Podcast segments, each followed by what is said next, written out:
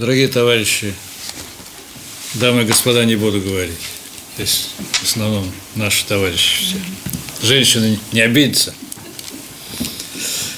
Э, ну, я очень рад, что предоставилась очередная возможность встретиться с вами. Благодарю вас за то, что, как говорят японцы, несмотря на большую занятость, вы сочли возможным посетить наше сегодняшнее мероприятие, поэтому постараюсь, чтобы вам было и информативно, то, что я буду говорить, и интересно, и породило у вас какие-то новые мысли, новые вопросы. Я обычно, как вы знаете, не сторонник чтения каких-то скучных лекций, поэтому я вам расскажу то, что я хочу вам рассказать. И очень рассчитываю на то, что с вашей стороны будут активные, так сказать, и вопросы, мнения, потому что это очень важно, в том числе и для меня, как человека, который, по сути дела, всю свою жизнь посвятил этой стране, этим людям, этой культуре и так далее и тому подобное. Так вот, от э, евреев Запада перейдем к евреям Востока. На в литературе есть такое понятие, что японцы являются евреями Востока. Не знаю, какие там особенности были э, взяты за основу такой терминологии, но они сами не стесняются этого, и есть несколько книг, одно я читал, очень интересное. «Евреи и японцы» называется. Ну, они-то, конечно, имеют в виду, что вот э, евреи, выдающиеся из строя человечества люди, и японцы тоже не менее выдающиеся. Как вы знаете, японские мифы, легенды утверждают, что сначала появились японцы на Земле. Ну, у них своя, там у них не Адам и Ева, вот а у них, значит, вот богиня Солнца, Аматерасу – бросила в бурлящий хаос на земле был, воды, копье, и капли с этого копья образовали японские острова. А уже потом были созданы другие нации, люди, для того, чтобы японцам было кого, так сказать, вот... Окормлять. Да, окормлять и руководить и чтобы вот те, которые были созданы, они должны были обслуживать божественную нацию японцев. Хотя э, изыскания э, говорят о том, что японцев как таковых вообще не было.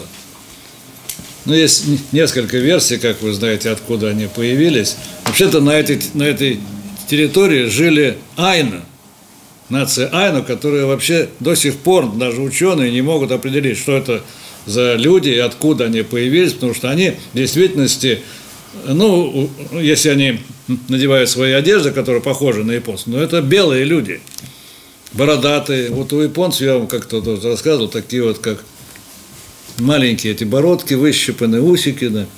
Вот. А это как наши мужики вот там где-то в Тамбовской губернии, очень похожи.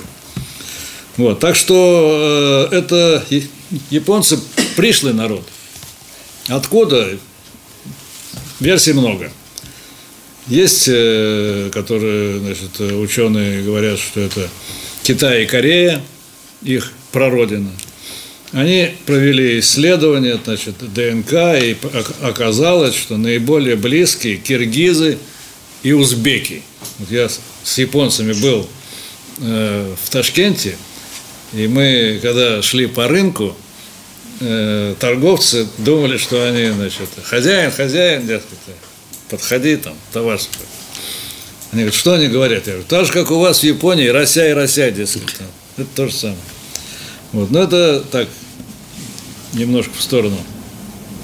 Значит, я считаю, что человек, который всерьез занимается какой-то страной и не посещает ее хотя бы раз в году, он не может претендовать на человека, который действительно ответственно сеет, так сказать, информацию и знания э, к той, э, в той аудитории, к которой он обращается, или посредством телевидения, газет, интернета. Поэтому вот эта вот необходимость быть постоянно на плаву и постоянно знать нюансы японской политики, как внутренней, так и внешней, заставляет меня даже тогда, когда, честно говоря, ну, я вам прямо скажу, что какого-то такого туристического интереса у меня в Японии никакого нет. Потому что из 47 э, префектур Японии я не был только в двух. Причем по много-много раз. Вот. Но главное для меня это, я уже веду линию с моих, так сказать, с молодых лет, это контакты с, японской, с японскими политиками. Ну и, к счастью, несмотря на то, что сейчас я уже не в том положении, в котором был во время Советского Союза, но тем не менее японцы, у них много качеств. Есть позитивные, есть негативные, но вот эта вот дружба, которая, вот, ну, у меня там японцы, с которыми я 40 с лишним лет дружу. Но проблема состоит в том, что я когда стал с ними работать, они все были на 10-15 лет меня старше. И сейчас они уходят. Приезжаешь на то одного, на то другой, болеют. Кстати, вот чтобы не забыть. Недавно я разговаривал с одним нашим э, ученым, и вот он говорит, что длительность, продолжительность жизни в Японии очень высокая. После Гонконга на втором месте. Почему Гонконг, я не знаю, может быть, тут мне потом подскажут. Но там разница невелика.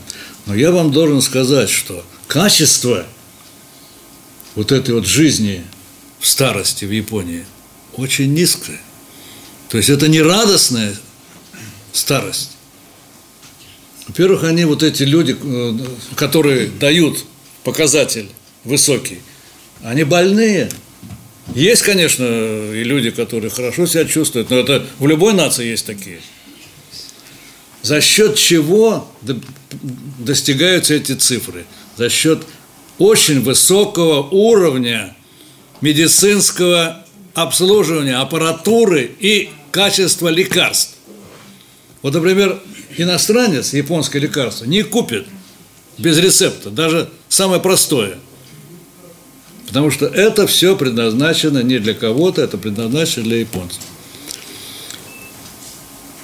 Более того, ну это, я думаю, что не показатель, конечно, но бывали случаи, когда в число долгожителей записывались э, люди, которые уже умерли.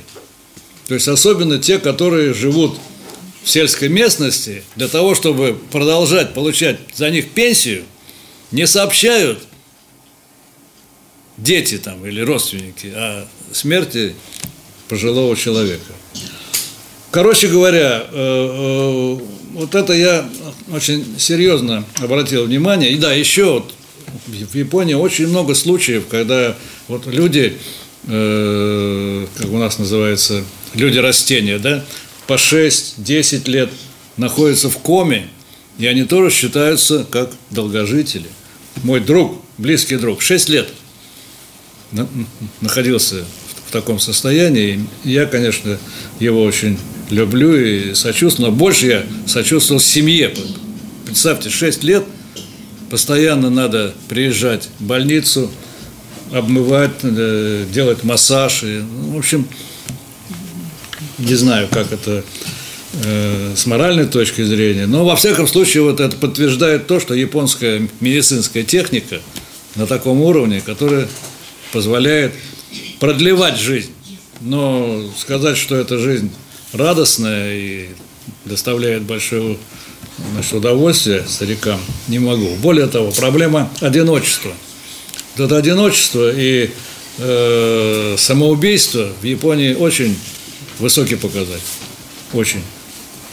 А одиночество что? Что дети и внуки не посещают родителей, там, бабушек, дедушек, и они обречены вот на такое существование свое э, э, тусклое, скажем так. Э. Но если что-то там заболеет, они просто могут определить в дом престарелых или еще куда-нибудь. Вот. Но говоря о том, что такое современная Япония, я тут сегодня перед встречей с вами выписал некоторые цифры, которые дают понятие того. Ну, во-первых, я вам должен сказать, что та Япония, которую я знал в молодые годы, это 70-е, 80-е годы, и сегодняшняя Япония – это разные вещи. Если в то время Китай там только был на подходах, каким, значит, к большим достижениям экономики, то Япония была расцвет. До 16% в год рост ВВП. Сейчас об этом забыли и не вспоминают. 1,6% это считается уже неплохо. Вот. Были годы, когда вообще там близко к нулевому росту. За счет чего Япония росла богатела и процветала в мировом сообществе? За счет экспортно ориентированной экономики. Вы знаете, как мы в наши молодые годы жаждали приобрести японский магнитофон, приемник, ну и вообще японская техника. Вот у нас, ну, мы 6 лет с женой там жили и, и с дочкой – Потом, значит, когда приехали, у нас вся техника была, естественно, домашняя, бытовая, японская. А потом она, хотя и долгосрочная, но все-таки есть лимит какой-то временной, и она стала выходить из строя. Но я этим домашними делами не занимаюсь, это обязанность жены. Я смотрю, она там стиральную машину, пылесос покупает, корейские. Я говорю, ты что, да нет, это, я посмотрела, там, посоветовалась. Качество не хуже, а цена ниже. Ну. И это я к чему вам говорю? К тому, что Япония перестала иметь преимущество перед другими странами в производстве всех, всей номенклатуры товаров, кроме автомобилей. Вот автомобили, они еще могут как-то на плаву себя удерживать. И то за счет того, что они переводят производство в другие страны с дешевой рабочей силой. В том числе, кстати, и у нас. Несмотря на наши политические отношения, там, Курилы и все такое, практически все крупные японские автомобильные компании имеют сборочные заводы на нашей территории. Так вот, одним из больших минусов для, для Японии, для японской экономики является э, снижение удельного веса в мировом экспорте. Вот он снизился с 9,8%. 10%! Представляете, 10% всего экспорта мира, одна страна маленькая, занимала в 1993 году – а в 2016 году это тоже в два раза все упало, 4,4. И я им говорю, что, ребята, давайте заканчивать с этими там курилами, с, с проблемами. Вам для того, чтобы поддерживать на плаву вашу экономику, кроме нас, никого уже в качестве рынка, никого у вас не остается. Все те страны, которыми, э, в которые вы вкладывали, инвестировали – они выросли их экономики настолько, что ваша помощь не нужна уже. А другие страны, видя, что они никак не могут с нами решить политические вопросы, Корея, например, в прошлом, э, в семнадцатом году объем торговли России с Кореей превысил объем торговли России с Японией. И это, этот разрыв расширяется. И умные японцы, они это признают и пишут книги. Вот, например, вышла книга «Японский шок».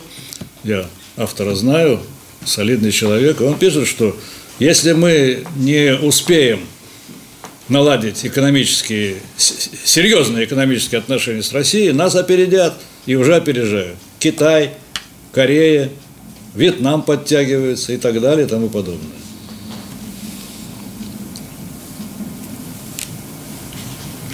Безработица. Вот, но безработица тут проблема немножко обратного характера. Во, во время моего там пребывания, это было с 79 по 85 год я там работал, безработица была довольно, ну, высокая, где-то там 8%. Вот, много было безработных, я с ними встречался, разговаривал. А сейчас, наоборот, в связи с э, сокращением работоспособного, трудоспособного населения, нехватка рабочих рук. Цифры что показывают? Да, значит, э, сейчас безработица 2, а, от 2,8 до 3,2 процентов.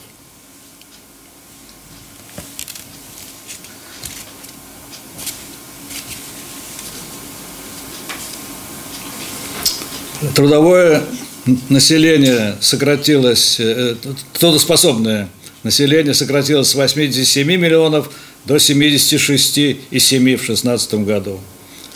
Проблема в чем? В старении общества и сокращении рождаемости.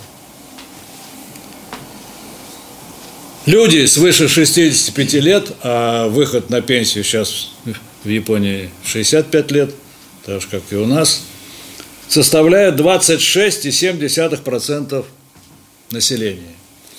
Попытки привлечь пенсионеров к более активному труду – а также женщин, они определенный эффект дали, но не настолько серьезный, как ожидало правительство. Поэтому в этом году впервые в истории этого государства был принят закон, разрешающий въезжать и получать рабочую визу иностранным рабочим. То есть э, непрестижные рабочие места сейчас занимают иностранцы. И вообще, вот эта вот линия на увеличение туризма, потому что это большая статья дохода, как вы понимаете, и привлечение иностранных рабочих привела к тому, что я в этом году вот, прогуливался по Гинзе, центральной улице Токио, и я просто был в шоке, что японцев почти нет – Одни иностранцы, негры, арабы, азиаты там, из, э, из Юго-Восточной Азии. Разрешают в, определен, э, в определенных случаях приезжать с семьями. Ну что значит семьи? Они, у них, знаете, какая значит, рождаемость. Поэтому э, я им откровенно говорил, что я вот то, что я видел Париже там или в Риме, или вот э, в Германию ездил тоже. Если вы дальше не будете обращать внимание на опасность, которая... Ну, у них там беженцев-то нет, хотя под видом беженцев тоже они принимают, но очень мало. Вот, то ваша гомогенная Япония скоро лопнет и превратится уже в прибежище, так сказать, всего мира, и поэтому для, и, и для вашей экономики, и для социального обеспечения это будет большая опасность. Абеномика, это вот, значит, так было названо по аналогии с рейгономикой, экономическая политика нынешнего премьер-министра Абе. Ну, там, конечно, какие-то такие э, меры были приняты, но главное – это выпуск э, облигаций внутреннего займа. Немыслимая цифра для развитых стран. Э, внутренний займ Японии составляет 253,2% ВВП страны. То есть получается 2, более 2,5 ВВП долг. Я им говорю, куда вы катитесь? Вы же, вы же банкроты уже сейчас. Они говорят, да вы ничего не понимаете. Это внутренний долг. Мы страна, семья. Это то же самое, что, например, вот э, сын берет в долг у отца. Поэтому мы не рассматриваем этот долг как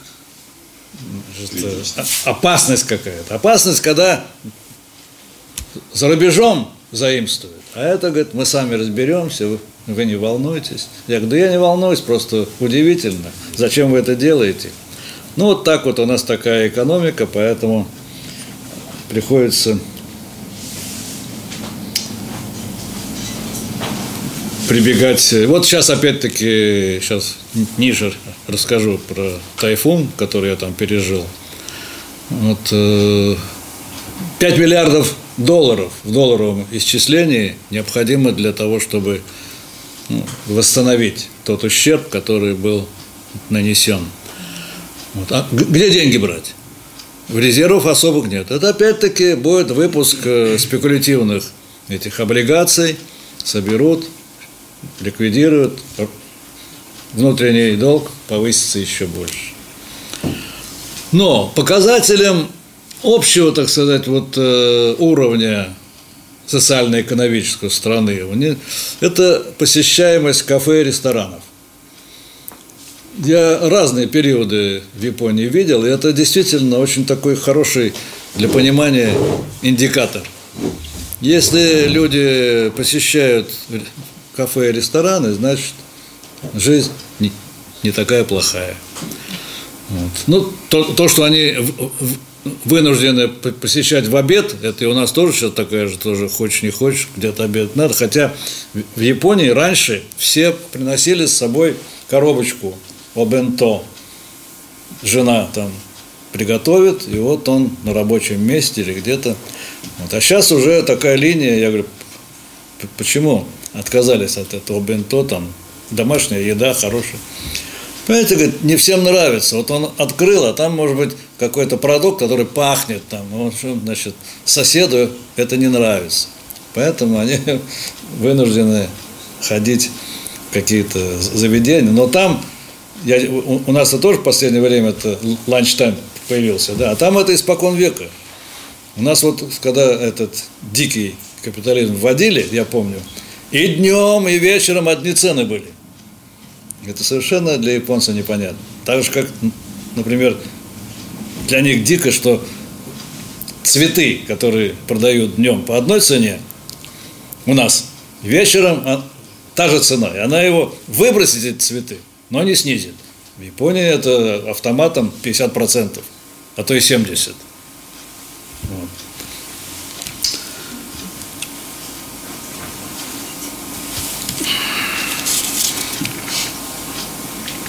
Ну, зажимают, конечно, японцев. В мои годы, когда я там работал, было такое понятие японский социализм. И это не просто слова.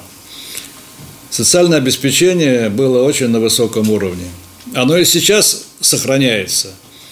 И именно поэтому правительство объясняет увеличение налогов необходимостью поддерживать хотя бы, об, об, о повышении, улучшении речь не идет, поддерживать хотя бы на том уровне пенсионную систему, систему медицинскую, хотя и здесь уже вкрадываются э, элементы закручивания так сказать, гаек.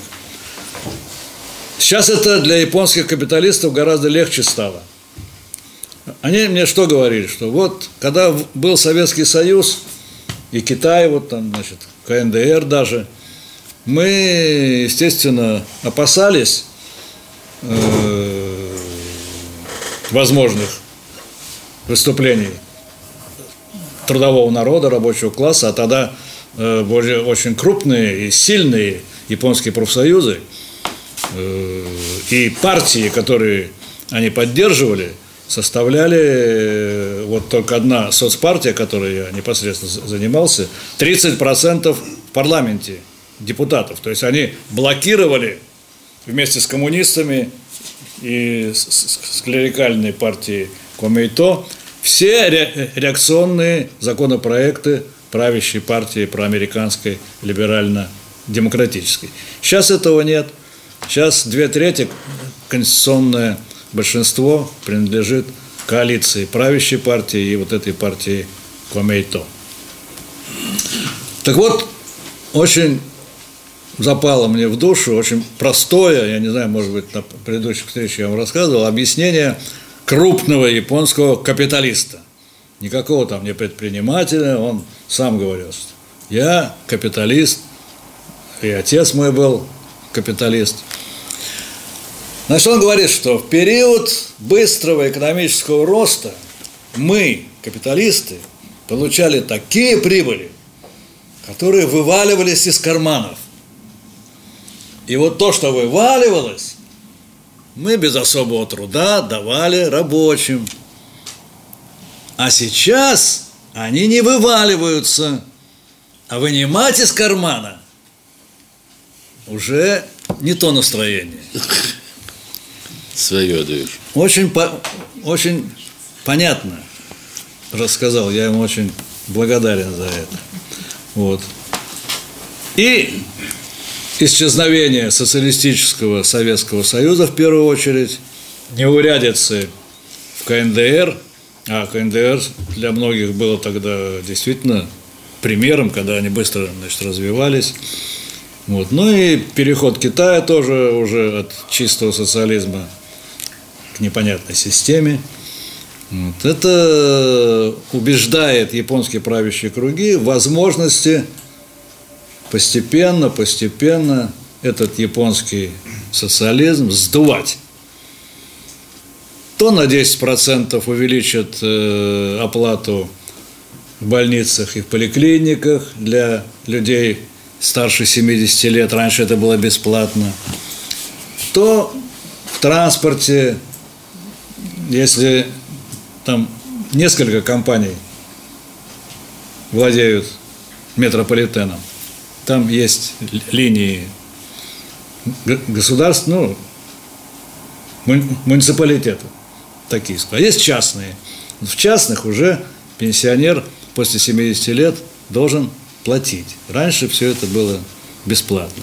Ну, и если подсобрать вот этих вот фактов, существенно это сказывается на жизненном уровне людей. Вот. Введение, я как раз приехал 2 числа октября, а 1 октября был повышен потребительский налог. Что такое потребительский налог? Ну, у нас тут вроде при Ельцине тоже было там 5%, что ли, да? Потом э, отменили и все это загнали в цену, поэтому мы этого не ощущаем. А японец, покупая любой товар, любой, или получая какую-то значит, э, услугу, должен теперь, сначала было 5, потом повысили до 8, а теперь вот с 1 октября 10%. 10%, если там мелочь какую-то покупаешь, ну это ладно, там, если за 100 йен, вот тебе, значит, 10 йен еще платишь. А если что-нибудь более-менее приличное, то это уже 10% сказывается. И это на все товары, буквально. И вот они объясняют, что, дескать, если вы не согласитесь, японцы, да, то у нас не будет средств для того, чтобы поддерживать социальный уровень, который вот был достигнут в период быстрого роста.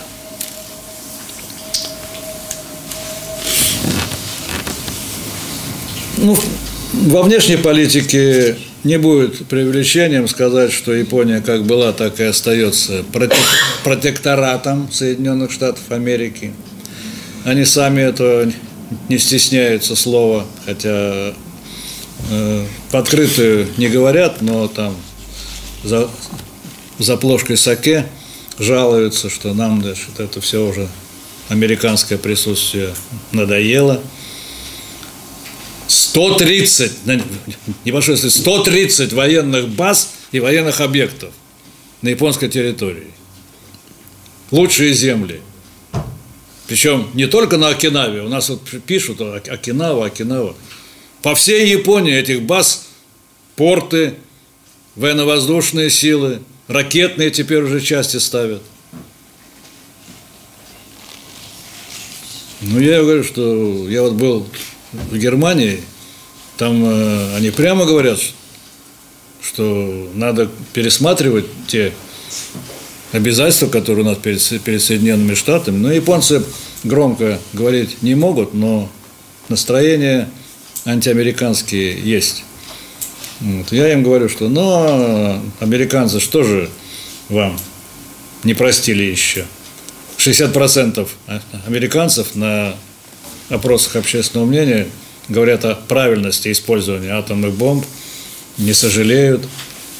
И в отличие от глупого заявления Ельцина, он был у японцев, когда говорит, вот, американцы покаялись, извинились перед вами за э, атомные бомбардировки, а мы вот не извинились за пленных. Я вот приношу со слезой глазах, приношу от нашего государства официально э, извинения за то, что вот пленили ваших э, 600 с лишним тысяч солдат и офицеров Квантунской армии, заставили их работать.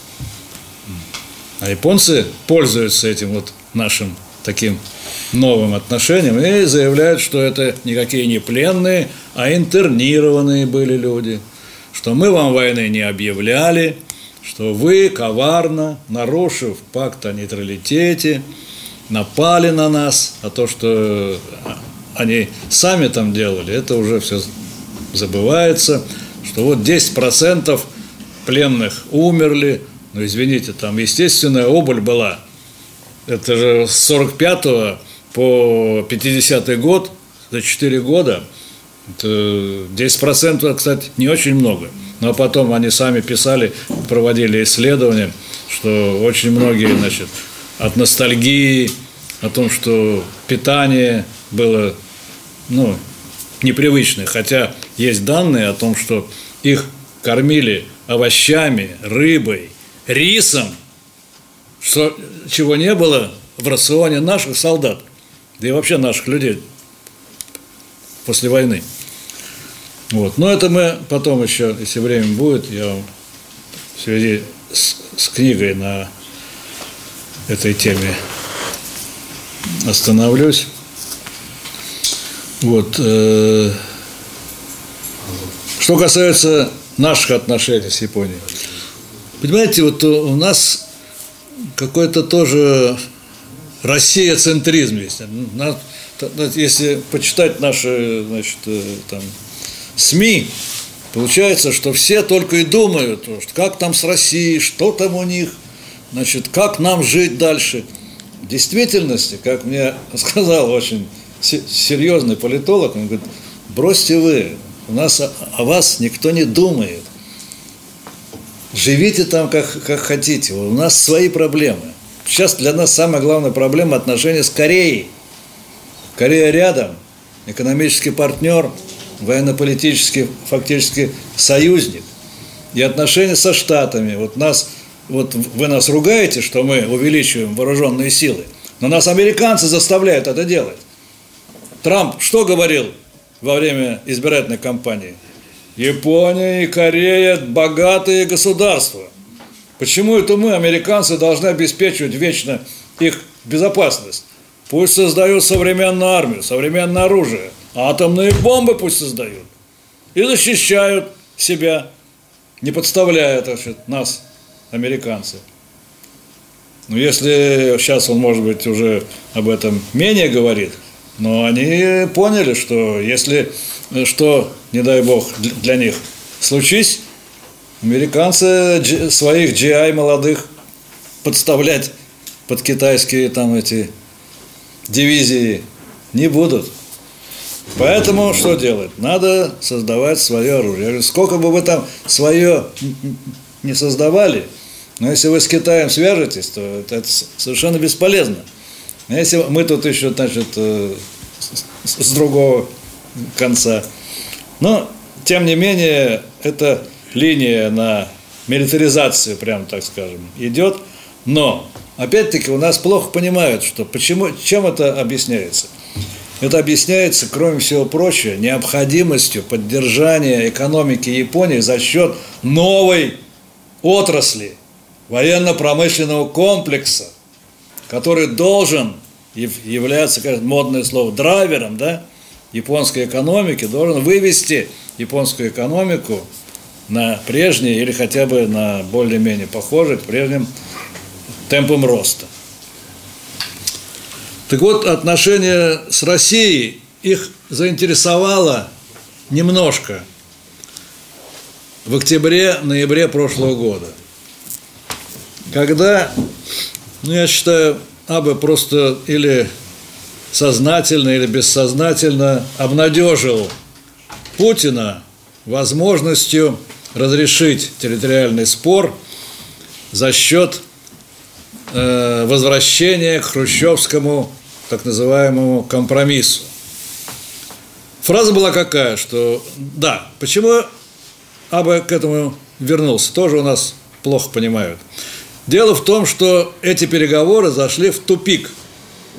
И для того, чтобы как-то поддержать интерес России к проблеме мирного договора, который нам совершенно не нужен, все вопросы, которые обычно содержатся в мирном договоре, разрешены 1956 году в совместной декларации. Все буквально вопросы, вплоть до вопроса о э, пограничном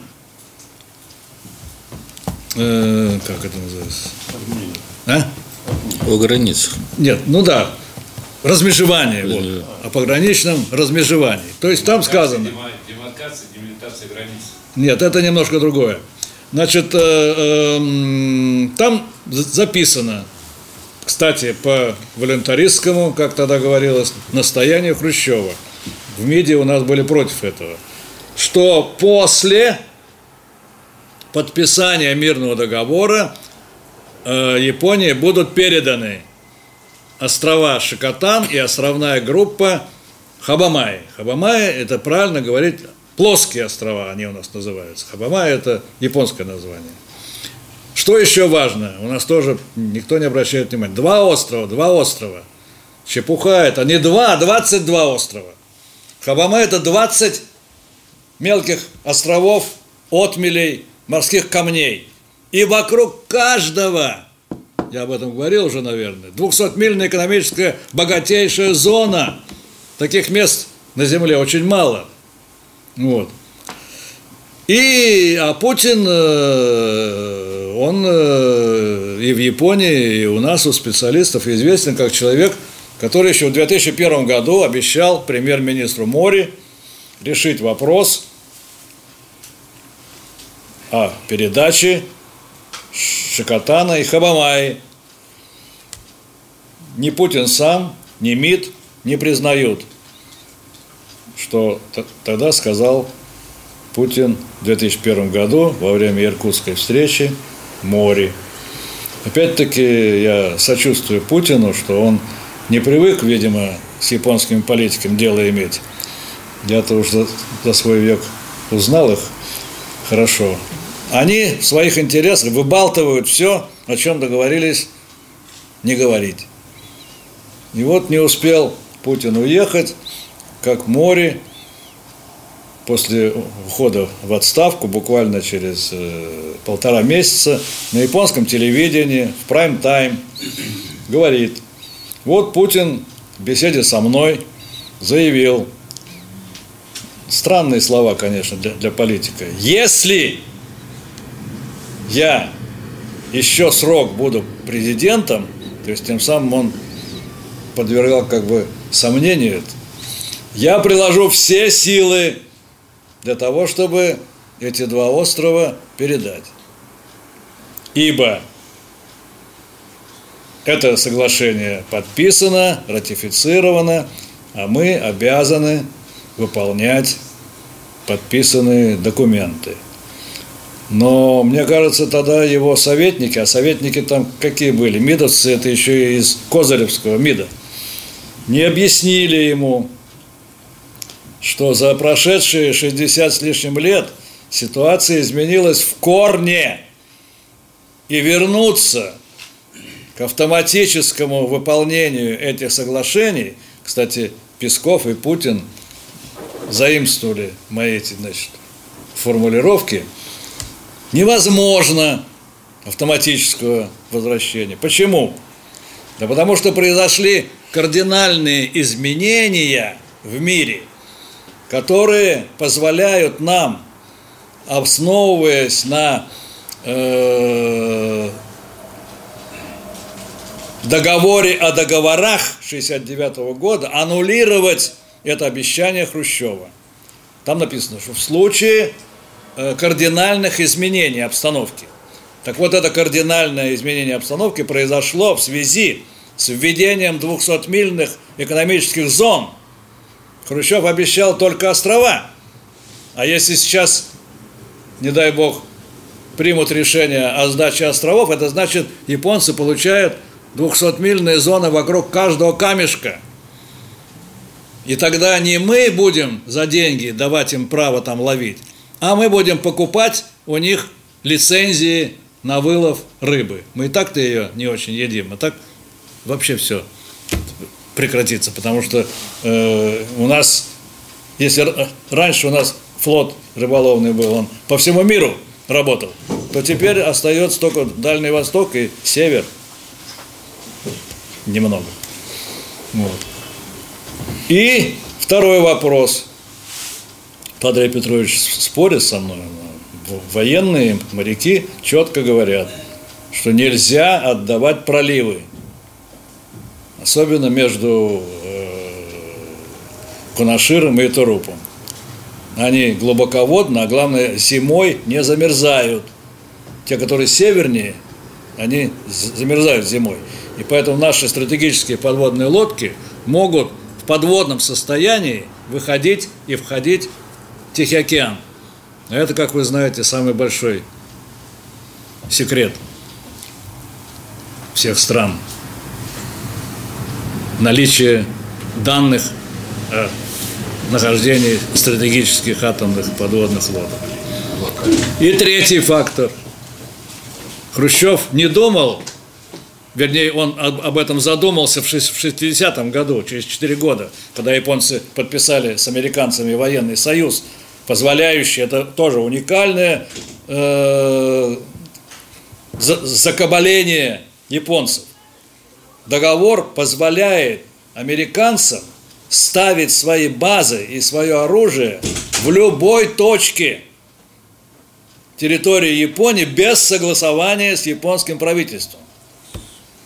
И что же нам предлагают отдать, пусть даже не 4, а 2, чтобы через некоторое время там появились томогавки, нацеленные против нас? Кто же на это пойдет? И вот э, последнее время, к моему, так сказать, удовлетворению, они прислушались к тому, что мы уже 15 лет пишем, вот эти факторы. И что интересно, что японцы в этот раз я встречался с солидными людьми, политиками и политологами. Они признают, что вы нащупали очень для нас уязвимое место, объясняя невозможность сдачи островов по чисто военным причинам. Сколько бы Абе не клялся, я, я, кстати, могу поверить ему, не клялся в том, что японцы не будут использовать эти острова в военных целях, но американцам, если это понадобится, вы знаете, они действуют не согласно каким-то там договорам, а политическая, как то называется, необходимость или целесообразность. Вот.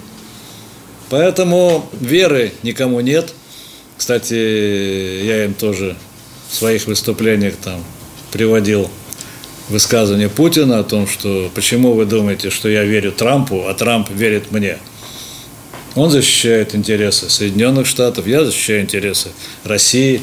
Я говорю, так вот, эта фраза, она и к вам тоже относится, потому что вы ближайший военный союзник Соединенных Штатов Америки. И всегда выполняли и будете еще долго выполнять волю своего сюзерена – на это им сказать нечего, они с этим соглашаются. Значит, против чего они выступают сейчас? Передайте вашему Лаврову, хотя ну какой Лавров?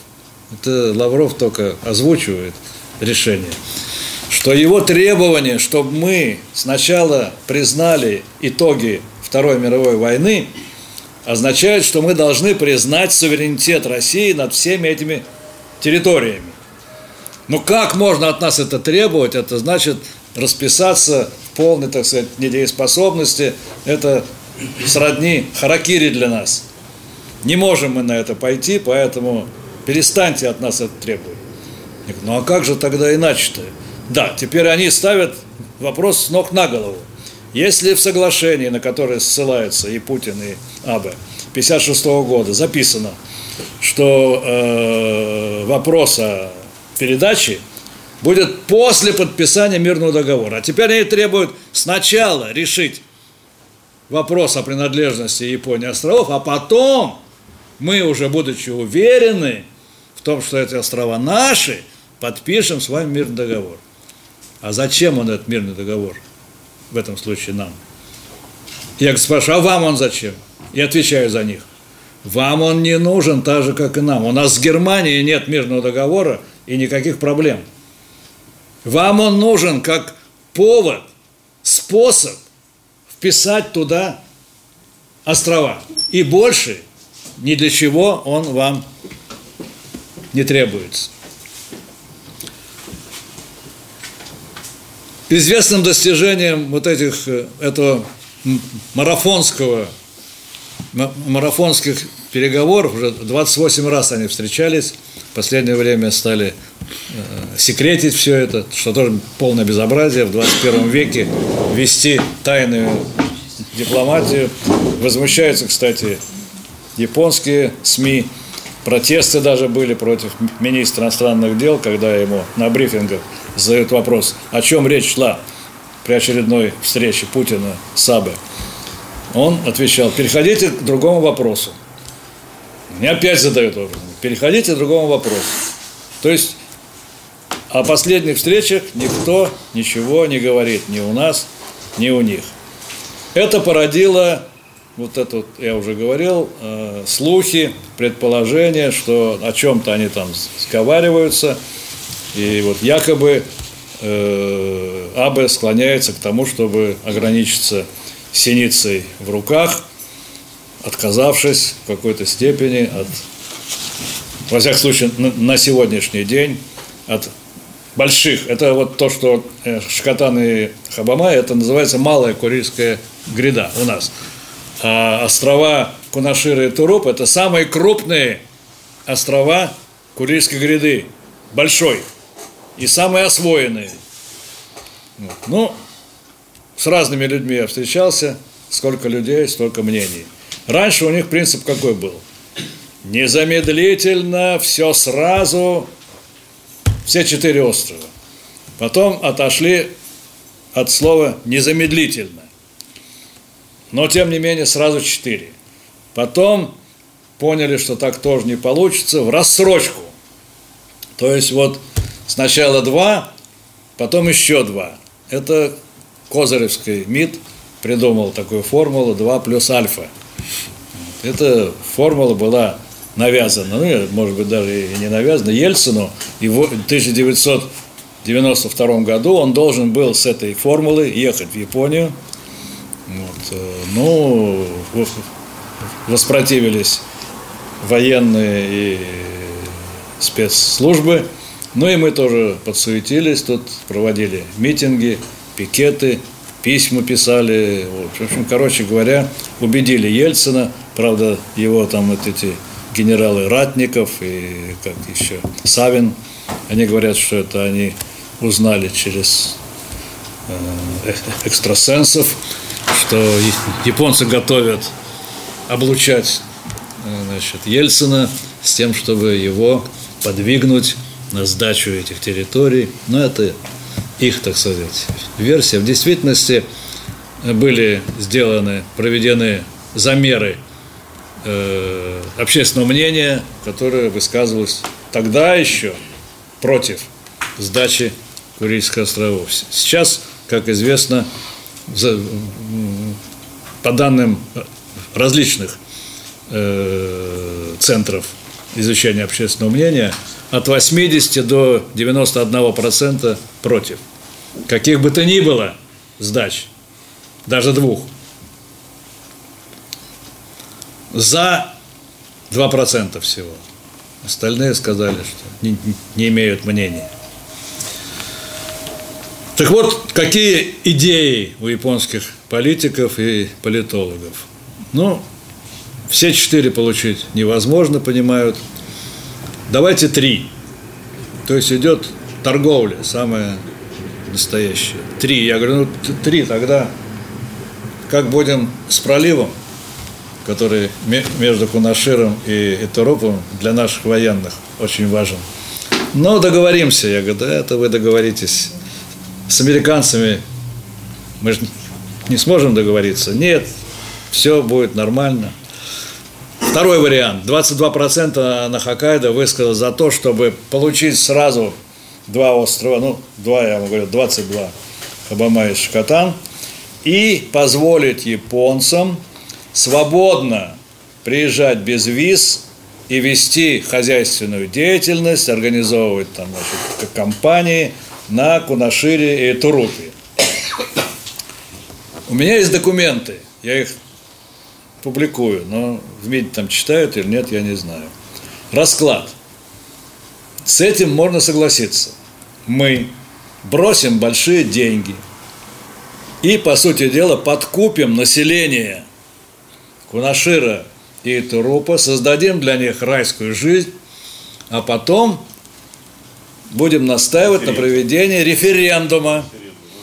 И губернатор Токио Койки-сан, которую я знаю, такая баба, пардон, злая в отношении нас, она говорит, да, давайте так сделаем, а потом вот хватит ли духу, это она открыто сказала, у Путина провести такой референдум, как он провел в Крыму. То есть речь идет, когда вот вас убеждают от вот идеи хозя... совместного хозяйственного использования. Для японского бизнеса эти территории в плане прибыли большой не представляют интереса. Это политический проект. Для того, чтобы не мытьем, а катанием, вот через нашего, наше бедное там, значит, население, убедить его проголосовать за японцев. Приезжают на ушко 50 тысяч долларов на человека отъезжающего – при Ельцине тоже обещали такие подъемные, да? Вот, и очень мало. Интересно было, что мало. Одно время уезжали люди оттуда, быть, а, а тут после этих разговоров вдруг все больше и больше туда, значит, люди потянулись. Причем, что интересно, я никого не хочу обидеть, но армяне по поехали туда. Вот. Идея, которую нам вкладывают в голову, что якобы можно с японцами решить проблему на уровне вот двух островов, поддерживается в Японии всего лишь 5-7%. Более того, даже если, как японцы говорят, один шанс из 10 тысяч на Востоке 10 тысяч, это такая стандартная единица. У нас один шанс из 100 или тысячи, у них один из 10 тысяч. Путин и Абе о чем-то договорятся, подпишут. Это соглашение, как они мне говорят ответственно, не будет ратифицировано в парламенте. Ибо против него выступит вся оппозиция и часть правящей партии, которая уже не будет рассматривать Абе как своего премьера. У него срок заканчивается в сентябре 2021 года. Он уже будет хромой уткой. Поэтому они уже будут ориентироваться на какого-то другого политика. Но Абе, упорный человек, создал свою фракцию из людей, которые ему обязаны. И они выполняют любое его желание. Вопреки устава либерально-демократической партии. Они этот устав переписали для АБЭ лично. разрешив ему баллотироваться в председатели партии, а значит автоматически премьер-министры, еще на один срок, на третий. В Японии многие были недовольны этим, но тем не менее, вот сейчас он э, служит, так сказать, вот третий срок. Так пошли слухи, что мало, что и на четвертый он может пойти. Это как сказка рыбаке и рыбки. Все мало. Еще хочу. И на сегодняшний день шансы на то, что он может четвертый срок просидеть и закончить вместе с Путиным, у Путина в 24 году, да? Вот у него с 21 трехлетний срок до 24 шансов 30% пока. 30% это очень много – я говорю, как же так? Вот я с кем с японцами не разговариваю, все говорят, да надоело он, нам уже хватит, сколько можно, это даже неприлично. Они мне объясняют, это, говорит, ты разговариваешь со старыми людьми, со своими, значит, друзьями. А молодежь поддерживает его. Правда, на выборы не ходит, но он им нравится, женщинам нравится. Так что мы можем еще лицезреть его на экранах телевидения вместе с другом Урадимиром до 24 года. Я считаю, что это маловероятно, но такие разговоры в Японии идут и весьма серьезно.